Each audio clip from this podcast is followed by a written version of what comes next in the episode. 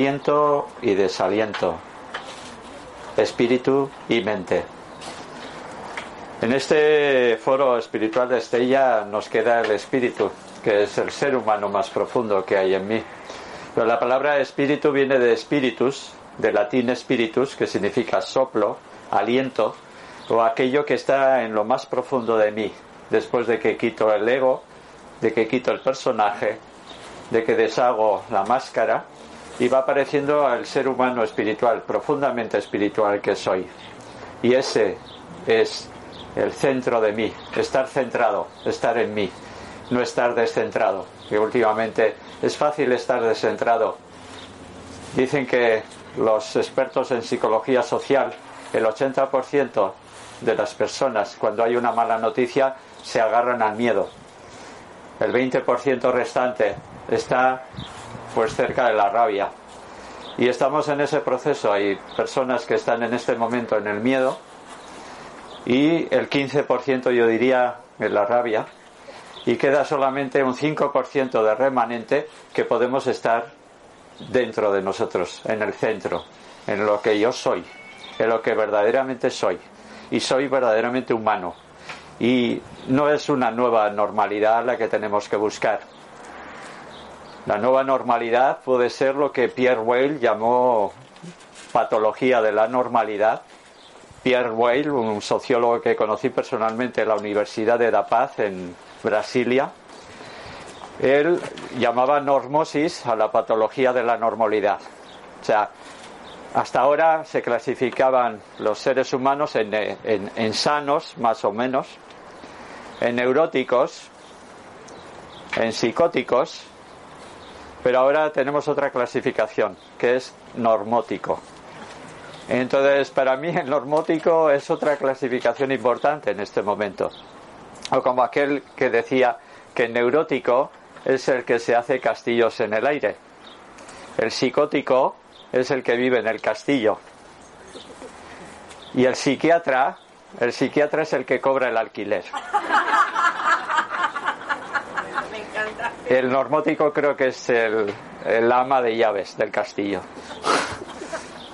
Entonces, en ese sentido, en el siglo X, la escuela de Salerno, que es la escuela de medicina más importante, en su escrito eh, Regimen Sanitatis Salernitanum, en sus primeros versos, dice esto. Si te faltan médicos, sean tus médicos estas tres cosas, mente alegre, descanso y alimentación moderada. Esto verdaderamente se acerca a la salud. No es una imposición desde el exterior, no es algo que me impongan, sino algo que elijo yo. Vivir en salud es importante porque si mi cuerpo está sano, mi mente puede entrar, no mi mente de mente, no mi mente rumiante, sino mi mente consciente. Si mi cuerpo está sano, mi alma puede bucear dentro de mí y entrar en la más profundidad, la mayor profundidad de mí. Y si mente, si mi mente está sano, el espíritu está conectado conmigo. O sea, yo la idea que tengo no es lograr la salud del cuerpo, ni mucho menos para que seamos los más sanos del cementerio cuando nos muramos. ¿eh? La idea es de que a través del cuerpo sano, la mente consciente puede transmitirse, el alma puede eh, aparecer y expresarse, y el espíritu profundo, que verdaderamente yo soy, entonces puede compartir con el mundo lo que yo soy y no solamente vive y deja vivir, sino en ese momento conecto con algo muy profundo que es vive y ayuda a vivir. Porque no hay otra espiritualidad más que el ayudar y disfrutar del ayudar. Y en este momento este distanciamiento para mí es una división del ser humano. En el distanciamiento cada uno vivimos en soledad, en tristeza, en angustia, en miedo, en ver al otro como fuente de contagio, y si nosotros creemos que dando la mano, dando dos besos o compartiendo un abrazo, el otro, la otra persona nos va a contagiar, no habremos aprendido nada de toda esta crisis. La palabra crisis en griego significa algo que hay que discernir, algo que deshacer, algo que eliminar, algo que cambiar. Y este es el momento hacia una humanidad consciente, no hacia una nueva normalidad. En principio es importante que cada ser humano, en vez de ser paciente, se vuelva paciente de sus procesos de salud. La curación no es un acto médico, la curación es un proceso biológico. Y para los médicos antiguos, la curación tenía que ver más con la pérdida de armonía con el universo, con el macrocosmos y al mismo tiempo con el universo interior, con mi microcosmos. Entonces, aliviar no es curar. Aliviar con medicamentos es relativamente fácil. La palabra curar va más allá. Para curar hay que remover. Para curar hay que profundizar. Hay que bucear en mis entrañas. Hay que bucear en lo psicoemocional. Hay que bucear en para qué he venido al mundo. Porque si yo pienso de una manera, le doy fuerza con el sentir de otra. Y a la hora de hacer hago algo que no tiene que ver nada con lo que estoy pensando y sintiendo, yo estoy enfermando. La palabra enfermedad viene de infirmitas, del latín infirmitas, que significa algo que no está firme, algo que le falta firmeza, algo que le falta equilibrio. Y en este momento tenemos que buscar el equilibrio entre el pensar, el sentir y el hacer. No hay una espiritualidad mayor. Pero eso ya lo decían los antiguos esenios, que hay muchos que ya conocéis este, de dónde vienen. ¿no? Los eh, nómadas sanadores decían que tenemos un cuerpo pensante, un cuerpo sintiente, un cuerpo haciente. Y la máxima expresión del cuerpo pensante es la conciencia. La máxima expresión del cuerpo sintiente es el amor. Y la máxima expresión, cuando yo uno la conciencia y el amor, desde la voluntad surge la bondad. Y eso estamos. O sea, vive y ayuda a vivir significa que tu conciencia y tu amor se pongan en acción. Quizás hemos venido a este planeta lo más atrasadillos de otros planetas, o sea que la mayoría de los que estamos aquí somos extraterrestres. Y en un momento de nuestro planeta nos han dicho, quizás como sigas aquí ni, no vas a probar ni para los exámenes de septiembre. Baja aquel planeta que llaman Tierra, aunque está más cubierto de agua que de tierra. Y pasa una temporada por allá y cuando aprendas, cuando verdaderamente aprendas y aprendas con, con H, aprender con H, a coger, recoger y tomar, vuelves otra vez a tu planeta, que aquí te estaremos esperando. Crotogini, un médico de la línea, una de las líneas que yo trabajo, que es la medicina antroposófica, antropos, ser humano, Sofía, la diosa de la sabiduría, la diosa del conocimiento, titula a su libro, un libro que escribe sobre los septenios, sobre los ciclos de siete años en el ser humano, en la vida del ser humano, titula La Tierra como escuela. Y aquí estamos los aprendices, hemos venido a los aprendices. ¿eh? Y eh, en este momento tenemos que buscar la curación a través del contacto con la naturaleza.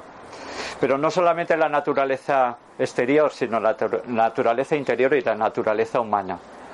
Ashley Montagu, en su libro, su gran libro, El sentido del tacto, habla de que el tacto es el primero de los sentidos despiertos en el ser humano. Es el más extendido de los sentidos en mi cuerpo. Es el primero que yo tengo en relación con los demás. Es el primer contacto que tuve con mi madre, ni tan siquiera fue con los ojos, fue tacto, piel con piel. Si nosotros nos vamos separando, si nosotros nos vamos aislando, si nosotros vamos a dejar de comunicarnos con los seres humanos, vamos a dejar de tocarnos, de darnos la mano, con esa idea de que pueden contagiarnos, no habremos aprendido nada de esta crisis. Tendremos que volver otra crisis mayor para que de alguna manera saque a la luz las sombras. Las crisis no vienen porque sí. Las crisis, de alguna manera, son aquel mensaje profundo de mi alma que me saca a la luz lo que no digo, lo que no expreso, lo que no hago. Y a nivel social está pasando lo mismo. Esta normosis social en la que hemos metido, en la que hemos entrado, o de alguna manera nos han impuesto, o yo diría, nos hemos dejado imponer, no es una propuesta científica, no es una eh, propuesta médica. La, la, palabra curar, la palabra curar viene del latín curare. Y curar, curare, significa cuidar. La propuesta es cuidarnos para curarnos. El ser humano no vive, el ser humano convive y convivimos con los demás seres humanos. Si vamos aislándonos y dejamos de convivir, vamos a enfermar. Vamos a enfermar, pero directamente. Ya no será el coronavirus famoso, la palabra más repetida millones de años en el planeta Tierra, será el desaliento, el desamor, el desencuentro. Será la soledad, la angustia, el miedo, el pánico, la rabia no expresada. Entonces, tenemos que ver hacia dónde vamos tenemos que buscar una nueva humanidad, una nueva conciencia humana. tenemos que abrirnos y además apelar al mundo y al universo y a todo lo que creemos en ello. Dios, el Espíritu Universal, Huacantanca, Alá, lo que queráis. Este foro espiritual habla de todo. Cualquier nombre es pequeño para lo que está dirigiendo este sistema. Somos parte del sistema y cada uno de nosotros somos células del gran eh, ser humano global. Y ese gran ser humano global antiguamente se llamaba Adam Kadmon, el gran ser humano. Cada uno de nosotros somos células. Unos somos parte de un cerebro global del ser humano, otros somos parte de lo que es el hígado, otros podemos ser el riñón, otros los músculos, pero cada uno tenemos que buscar nuestro papel, nuestra función. ¿A qué hemos venido al mundo? Hemos venido al mundo a dar nuestra música, nuestro color, nuestro tono, nuestra expresión. Y si no lo damos, enfermamos. La enfermedad tiene que ver con no hacer, no expresar, no hablar lo que verdaderamente estoy sintiendo. Y ya os digo que en este momento hay mucha gente, mucha gente aislada por el miedo. Y ese es el 80%. En psicología social se dice que el 80% se somete sin ningún tipo de crítica. El 15% yo diría que en este momento estamos en procesos o están en procesos de rabia. Yo llevo tres semanas en proceso de aceptación. Aceptar. Y aceptar no es una actitud eh, pasiva. Eso sería resignación. Es muy diferente. Aceptar lo que es. Como dicen los orientales, si las cosas las comprendes, son como son. Y si no las comprendes, son como son. O sea, las cosas no les importa lo que tú pienses de ellas, las cosas van a ocurrir. Y quizás lo importante no es lo que está ocurriendo, sino qué es lo que hago con lo que está ocurriendo. Lo importante no es lo que me pasa, sino qué es lo que hago con lo que me pasa. Y podemos tener dos actitudes a elegir, la actitud de disculpa o la actitud de reto. Ante una dificultad yo puedo agarrarla como un reto o puedo agarrar esa misma dificultad como una disculpa. Me imagino que las personas que habéis venido a este lugar estáis cogiendo el reto, no la disculpa. Por eso habéis venido. Quizás a despertar un poco más de luz, a despertar un poco más de amor, a despertar un poco más de voluntad y de bondad humana. Y eso es la verdadera espiritualidad.